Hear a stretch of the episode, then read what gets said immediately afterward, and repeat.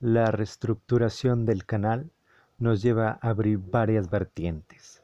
La temática de un canal no es lineal, puede tener varias vertientes, a lo que el día de hoy abrimos paso a una nueva sección sobre la índole de la temática principal. Sin embargo, seguiremos tocando e investigando sobre estos personajes. No obstante, hay que tener en cuenta la mente del criminal o asesinos. No siempre tenemos un patrón que sigue ciertas conductas. Podemos clasificarlo como aquellos que son organizados y desorganizados. El día de hoy vamos a ver la dirección entre ambos casos. En el libro que nos basaremos está titulado Asesinos en serie de Ressler, donde aquí formaliza una distinción entre asesinos organizados, los llamados psicópatas, y los desorganizados, son aquellos que padecen de algún trastorno mental.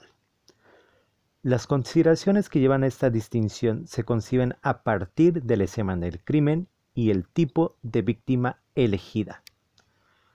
Los asesinos organizados son quienes planifican sus crímenes. En general, eligen víctimas que generen bajo riesgo, o sea, prostitutas, vagabundos, etc. Utilizan su propio vehículo, ya sea para dirigirse al lugar del delito o para deshacerse del cadáver. No son demasiado sangrientos a la hora de asesinar y tienen el material necesario para generar el ataque. De hecho, Ressler habla de que llevan un kit de violación, según sus propias palabras. Eligen a personas desconocidas y las apresan con mucho criterio.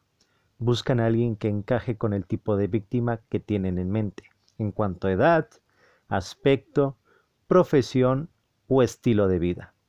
Muchos de ellos, cuando salen de casa, entre comillas, llevan el kit de violación con el fin de no tener problema a la hora de someter a la víctima y dejarla sumisa, un elemento esencial de su fantasía.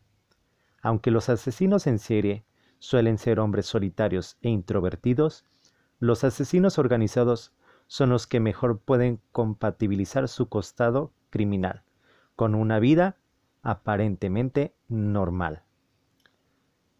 Los asesinos desorganizados. Estos delincuentes se caracterizan por una brutalidad sin límites, por su descontrol y por su improvisación. Acuden a pie o en transporte público al lugar del asesinato. Eligen a sus víctimas al azar, sin pensar en el peligro que implica para ellos. No se preocupan por los vestigios que pueden quedar en escena del crimen y son extremadamente brutales. En ellos es habitual la mutilación o el canibalismo. Un rasgo sorprendente de los asesinos desorganizados es que matan muy rápido a su víctima para despersonalizarla. Los asesinos organizados, por el contrario, encuentran el goce del asesinato en la máxima demora de la materialización de la muerte. El desorganizado no puede controlar su impulso criminal. El organizado planifica su fantasía y decide de manera precisa cuándo ejecutarla. Por otro lado, no es lo mismo un asesino de masas que un asesino en serie. El proceder del asesino de masas es simultáneo, mata a muchas personas en una sola acción. La conducta del asesino en serie es sucesiva, comete asesinatos encadenados a fin de perfeccionar su fantasía.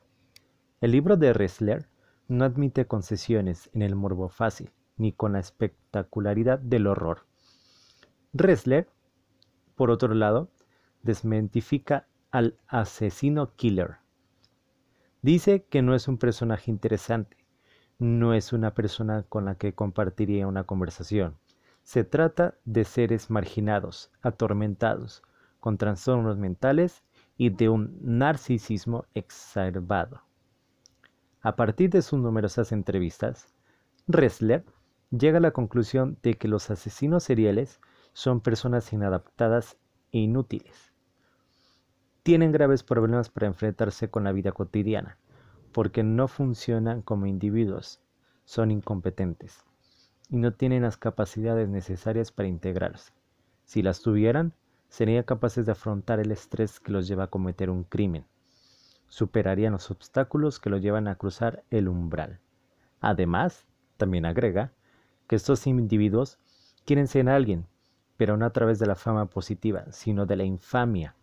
Cualquier tipo de reconocimiento es importante para ellos. Necesitan llamar la atención. Estos criminales violentos arrancan sus carreras porque son tan inadecuadas, tan incapaces de obtener reconocimiento social, que empiezan a fantasear con ser asesinos y adquirir notoriedad. ¿Cómo vivieron estos patrones de conducta?